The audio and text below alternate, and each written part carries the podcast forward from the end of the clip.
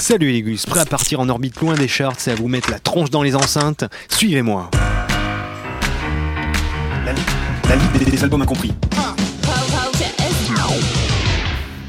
1991 sort le premier album de Kyus. Kyus, bon, je sais pas comment ça se prononce, et ça c'est pas grave. On va déjà en parler pour commencer. Kyus, groupe culte du genre stoner, fondé par le mythique Josh Homme, qui créera quelques années plus tard les tout aussi mythiques Queen of the Stone Age. de la super qualité. Alors l'album incompris du jour, c'est le premier de Kyus qui se nomme Wretch, un truc encore imprononçable. On doit être bien préparé à tout ce que ça va entraîner. Le style de Homme est déjà évident, super présent, on peut pas se tromper.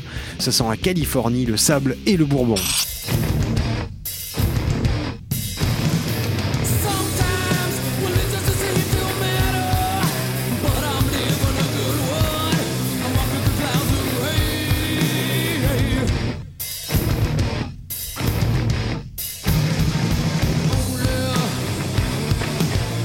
Pour repère, il est sorti la même année que Nevermind de Nirvana, et la déferlante de rage est la même, c'est un son qui est vraiment générationnel.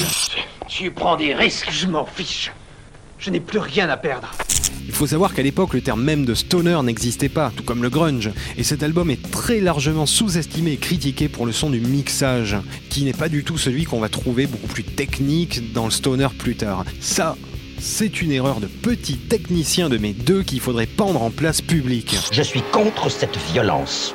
Le mixage sonne beaucoup plus garage, beaucoup plus trash que le son qu'on a pu retrouver plus tard sur des groupes comme Fu Manchu qui est beaucoup plus rond, beaucoup plus enrobé au final.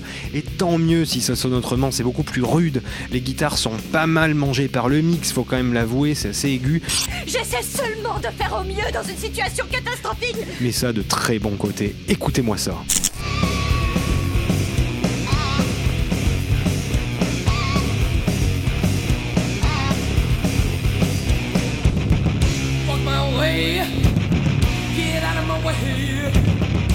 Carrément beaucoup de Megadeth là-dedans et encore plus d'émotions. On est à mi-chemin entre de la lourdeur, de la technicité et toujours bien sûr un bon fût de whisky et un spliff. Éventuellement.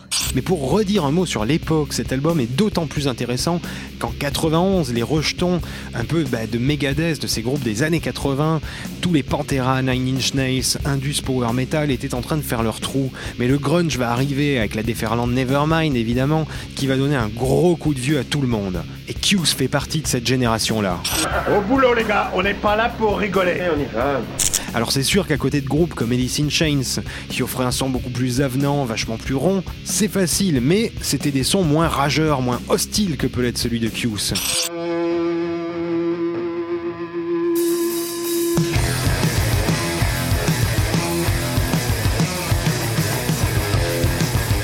Mais oui, vas-y, envoie, roule ma poule.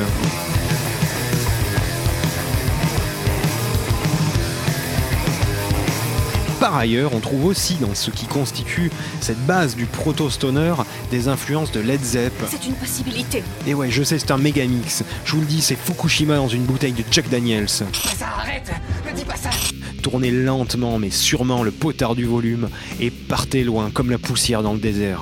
Eh oui, je sais, des fois je suis poète. Allez, moi cette fois-ci, je pars dans Mael Camino. Légus, je vous dis à la prochaine et n'oubliez pas de retrouver la Ligue des albums incompris sur radiocampusparis.org. Yep, yep.